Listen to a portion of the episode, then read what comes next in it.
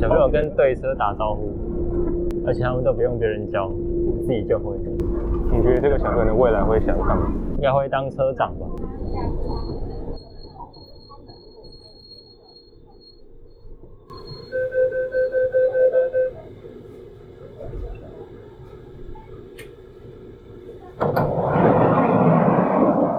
你刚说他以后会想成为一位车长，来开列车。是，那你觉得一个人选择职业啊，有哪些影响因素？不外乎就是赚钱嘛，对，经济上，然后再来就是有没有兴趣，嗯，然后再来就是有没有时间可以陪家人。怎么走？天气很冷，哇，我要戴帽子。怎么走？我我看一下 Google。哦，好冷哦，我要戴帽子。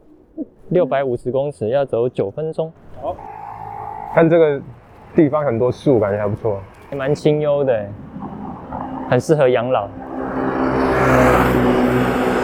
我觉得是学生时代，大概是青春期之后，我们念高中，或者是要选择念高职，就开始我们对于人生的一个看法。因为那个时候是你慢慢开始探索自己的兴趣是什么，嗯哼，然后还有自己的期待是什么。所以你前面高中之前都没有在思考人生。在累积，就是你也许有稍微想一点，但是因为你的经验还不足嘛，做过的每一件事给你带来的经验，你才知道说，哦，我要的是什么，或者是我可能会喜欢什么。就像那个小朋友很喜欢列车，但如果有一天他学会了开车，发现他不喜欢开车，但是也许这个列车的兴趣是引发他接触这项专业的契机啊。那他接触了之后，如果这个工作可以给他带带来我们刚刚上面所说到的钱、时间还有兴趣三个元素，那也许他就成功的成为一个列车长。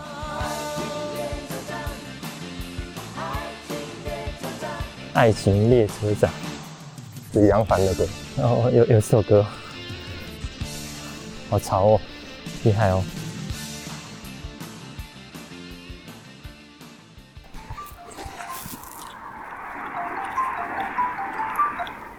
喂，我们到喽，Hello，已经找到我们的神秘嘉宾了，没错，请神秘嘉宾带我们走。好，帮我把门合上就好了。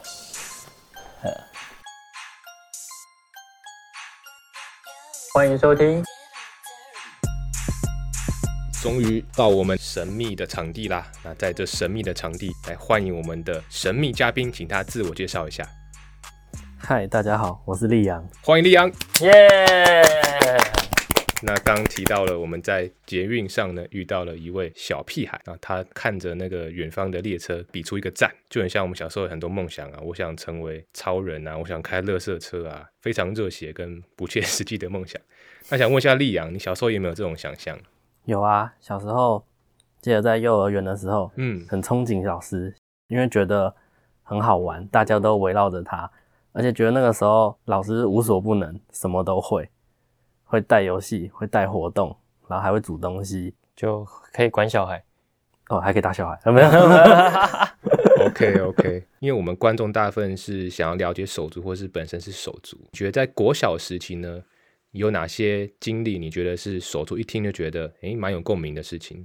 我自己，因为我跟我妹差两岁，对，所以其实我们求学的时候很长时间都在同一个学校。对，那我自己在国小的时候，我觉得很多人可能会遇到，因为像我妹妹她是在资源班，那她有时候会回到原班上课这样子，然后有些人可能就会觉得很害怕、啊、或者什么的，很多人就会想问说，哎、为什么你妹妹在资源班？都怎么回答他们？我因为那时候我也不懂啊，我也是听我妈跟我说，啊，你妹妹就自闭症啊，就智能障碍啊，所以我也是跟别人说，啊，她就自闭症啊，智能障碍啊，啊，只是我我也不知道那是什么，所以同学也不知道那是什么，大家就笑笑就过去了这样。如果以国小的生涯阶段来提，你回看这段时期，妹妹对你生活的占比，如果以十个等分来说，你认为是几比几呢？呃，如果我现在看的话，我会觉得七比三吧，就是七是妹妹，对，七是妹妹。因为像那个时候啊，大家国小的时候应该都会需要去打扫嘛，我记得都会有一个很长的下课，然后有时候会播着音乐啊，然后叫你去扫地啊什么的。其实很多人那时候不太敢去扫资源教室，或者是觉得很麻烦什么的，对吧、那可是那个时候老师好像就是也不会去问我的意愿啊什么，他就觉得啊我比较熟悉，他就说那你就去扫资源教室这样。好像一听到老师给你这个任务，然后你没有一个选择权，你的感觉是怎么样？现在回想起来会觉得就很不舒服啊，就是诶、为什么我一定要扫资源教室啊？啊，其他人不能扫嘛之类的。国小国中的生涯有什么特别的事情是需要你去帮忙的呢？啊，我想到有几次，就是我妹妹癫痫发作，她班上的老师就请同学来我们班，然后叫我去帮忙这样子。但有时候会心里会干一下啦，因为例如说什么体育课啊，或者是什么呃童军啊 之类的。被迫离开你想要上的课程。对啊，好，那你接到这个消息当下，你是会呃觉得很烦，还是觉得也是担心妹妹？那个时候没有想太多诶，因为其实爸爸妈妈也有交代，那就是去看一下他有没有怎么样，有没有撞到什么的，然后去帮忙处理，然后通知爸爸妈妈。像老师这种处理方法，就你现在的专业来看，你有什么建议呢？当如果真的遇到癫痫发作的时候，我们第一件事情就是把环境给那个清空，就是避免他再撞到嘛。对，然后千万不要拿东西伸到他嘴巴里面，大家都会怕他咬到舌头，但嗯其实几率不太高，应该是几乎不太可能。对，但如果你去伸东西到他嘴巴里面，因为他一直在抽搐嘛，嗯，所以他其实那个力气是很大的，他反而有可能会咬断那个东西，哦或者是被那个东西弄伤了口腔之类的。除了这个不要做，应该要做的是什么？要做的事情就是让它就是缓缓的抽嘛，然后等它放电完，那最重要就是记录它放电的时间，因为它其实在抽的时候，其实大脑是等于说是有点类似缺氧的状态，对，那其实这样子对脑部会有一定的影响，所以我们要记录它发作的一个时间。那如果真的太久了，可能超过了呃五分钟吧，那我们就要赶快叫救护车，对，让他去医院检查，这样会比较好。在学校的老师，他是需要去通知手足的吗？还是他应该怎么处理？其实老师自己处理应该是没有什么问题啦，因为毕竟我们都不是医生嘛，所以我们就是一看到有人发作了，我们就是先把环境给净空嘛，避免他再撞到，然后接下来就是记录他发作的时间，对，然后就是协助通知家长，对吧、因为其实我那个时候会去想，啊，你叫我，然后我去帮忙，我也是在打给我爸爸妈妈，啊，其实跟老师你打给爸爸妈妈意思是一样的啊，但是老师觉得这件事情应该是你来处理。对啊，嗯，那个时候你几岁啊？我觉得横跨我七岁到国中是十五岁，对啊，都有啦。小一、小二就遇到这种状况，哦，没有啦，十岁开始，毕竟我跟我妹差两岁，忘记了。温馨小提醒一下大家，呃，刚刚提到的癫痫是我妹妹的状况，那其实每个人发作啊的形式跟时间都不太一样，那最重要的就是要跟医生确认处理的流程，还有依照医生的指示，那稳定的服药跟规律的运动。以上提醒大家。在国中时期，你们讲一下你妹妹是什么状况？我印象很深刻，就是那个时候确实他们班上的老师会找就是班长，对，班长通常都蛮衰的，就是特别的去帮忙他。哦，对，那我当然也也蛮谢谢那个班长的，嗯可是实际上去跟就是跟班长说什么谢谢啊，或者是看到他们的一些互动，就也班长其实他的回应也是哦，反正就老师教的、啊，然后蛮啊冷淡的。对他其实也是淡淡，他也就觉得啊，他就自闭症啊、智能障碍啊，啊其实也就还好。嗯那反正老师教他做，他就做这样子。那会不会觉得其实你的妹妹没有被真心的接纳？她只是觉得哦，她是一个需要被帮忙的事情产物，她不是他的同学。其实会耶，因为像有些人都会问说啊，为什么你妹妹会在那边，会在资源班？那因为国中虽然是懂一点点了，但其实也还不是很懂。你说真的说自闭症是什么？我很当时的国中是真是讲不出来的。尤其国小、国中很容易给每个人的特质贴标签，比如说这个人是啊，你就是死胖子啊，啊，这个人就是怎样怎样，数学不好，英文不好啊，或者这个人就哦衣服脏脏的，他就是怎么样，就是很容易各种对啊，阿帅长太帅啊，嘿对啊，嗯，好，抱歉打打岔，那你继续。国中是一个升学非常重要的阶段。那在这个阶段，丽阳是怎么选择他的高中的呢？自己是没有特别想说要去念什么，对啊，只是想说可能就顺顺念上去吧，再念个高中，再大学再看看。对，嗯可是后来就是爸爸妈妈有提到，嗯嗯，就是因为妹妹的关系，希望我们还是可以念同一间学校，所以就是希望我去念高职这样，因为高职有那个综合职能科，在我妹妹可以继续念。什么是综合职能科？那综合职能科他们就是一直都在班上上他们的课程，那可能里面是一些烘焙啊，或者是一些清洁啊，就是我们照顾自己的。对可以未来怎么照顾自己的方式。听到妈妈觉得说要选一个综合职能科的学校，然后也希望你在那边可以让妹妹有一个照应。你也是像刚刚提到说，老师需要你去帮忙，你就去帮；然后爸妈需要你帮忙，你也就自然而然的做这样的决定嘛。国二、国三了嘛，所以其实已经稍微有点想法了。中二的想法，对对对，可能会想要去拯救世界。不要开玩笑。嘿 对啊，就会觉得不公平啊，就是诶，我也可以是选我想要去念的啊，就是为什么我一定要念什么什么学校这样？如果你可以不选高职综合职能科的高职，你想选什么？可能就是一般的附近的高中吧。跟一般同学一样这样。对啊，就是一样在学校就每天上课啊，然后下课就聊天呐、然后放学可能就去一起走到附近的补习班呐、或者是去运动啊之类的。高职要选一个职业的科系是怎么做抉择的？没有哎、因为那时候能选的高职几乎都是工科啊，所以就是几间学校都差不多。这边也让观众朋友猜测一下，溧阳呢他在高职的时候选修的是什么样的科系呢？五四三二，一噔噔，高中的时候是念汽车，哇，想不到是来念吧？汽修的。汽修科要做什么事情呢？小到像我们很常骑车去换机油嘛，那当然大到你会把它拆开啊，然后甚至汽车啊更换一些零件啊，从轮胎啊换到引擎啊，或者是一些电系的设备啊等等的。那那时候选汽修是有喜欢这样的决定吗？是基于自己的兴趣，还是说是因为要进高职，所以无可奈何的？无可奈何啦，就是资源卡下来分发下来，哦，原来是这个、哦，那就去了这样子。那时候家人是期待你去念汽修，其实那时候家人比较期待是你念高职，而不是说你念什么科。其实他没有管你要念什么，就是你去有种植的高职可以照顾妹妹就够了。对啊，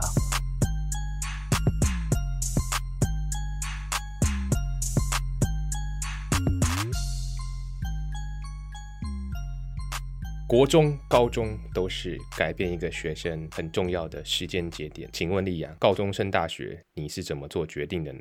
我妹的老师他有来到我们家跟我们讨论一下，他其实就是已经六十几岁吧，那时候。哇哦，对，那怎么称呼他？冯老师，因为他的发型跟冯迪所很像，哦，发型跟冯迪所很像。对，很资深这样。好，那冯老师说了什么？那他其实就有提到说，他其实看过很多这种有手足的那个学生，可他实际上最后听到的一些例子都不是那么的好，主要也是觉得，因为他也带了我妹妹三年了，他觉得我妹妹其实是还有潜力的，他说不应该让两个人一直绑在一起，这样有可能会限制了我妹妹的一个发展。哦，所以他觉得手足绑在一起反而限制发展，而不是互相照顾。例如说，像先前我们刚刚提到的资源班嘛，那我记得我那时候在资源班的时候啊，就是有一些字卡啊，可以带回去让你妹练习啊什么的。是是是，对，可是老师就会觉得，诶，你这种不论是练字啊，或者是一些算术啊，一些学校的东西，嗯，其实本身他应该也是可以自己慢慢看着评量，看着东西去完成。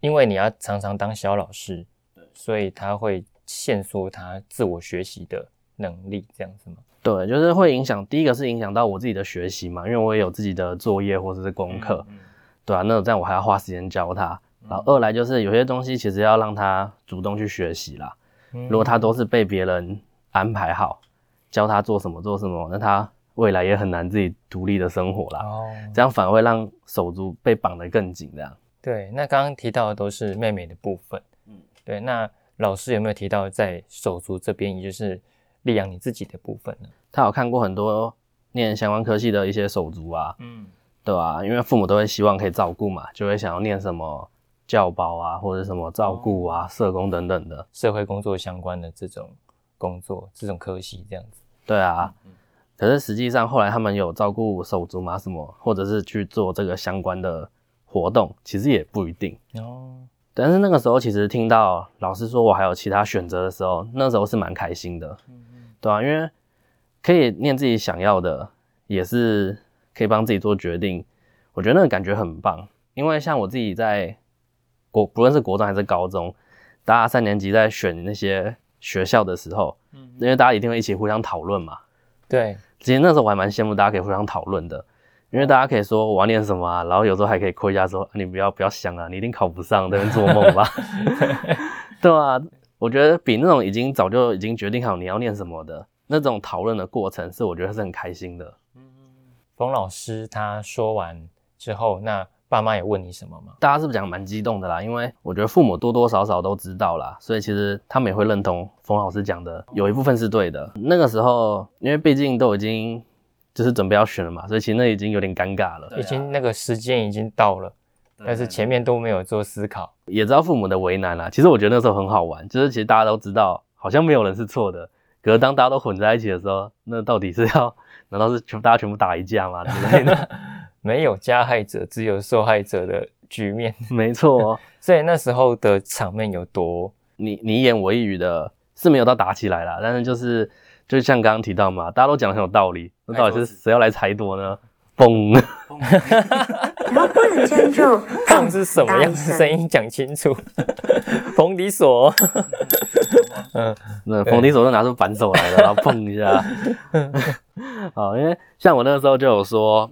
也剩下一年了，即便我做出任何的选择或改变，那其实对我的，你知道，就是突然你要读什么，那个转变是很大的，加上还要考试嘛，不是说你想考上就可以考上的。对对对对，这个考分数是很现实的。对啊，那站在我爸妈的话，他就会觉得老师讲的没有错啊，可是他毕竟就是会担心嘛，一定的出发点就是担心说，呃，兄弟姐妹怎么样，所以才会不放心，然后希望。大家都互相照应，那当然，我们最常听到的嘛，父母手足的议题不都会说什么手心手背都是肉吗？像我现在觉得那一定是屁话。你觉得你是手心还是手背？我觉得我现在应该是那个吧，手背吧。手背比较耐痛，手背比较 对，因为手心都趴在底下。嗯，所以冯老师说完之后，然后爸妈是认为，呃，你可以有自己的选择。然后你自己的感觉是，你现在才跟我讲这些有什么用啊？对啊，就是只剩一年，我要选什么？我根本就没有什么把握啊，也没有什么可以选的。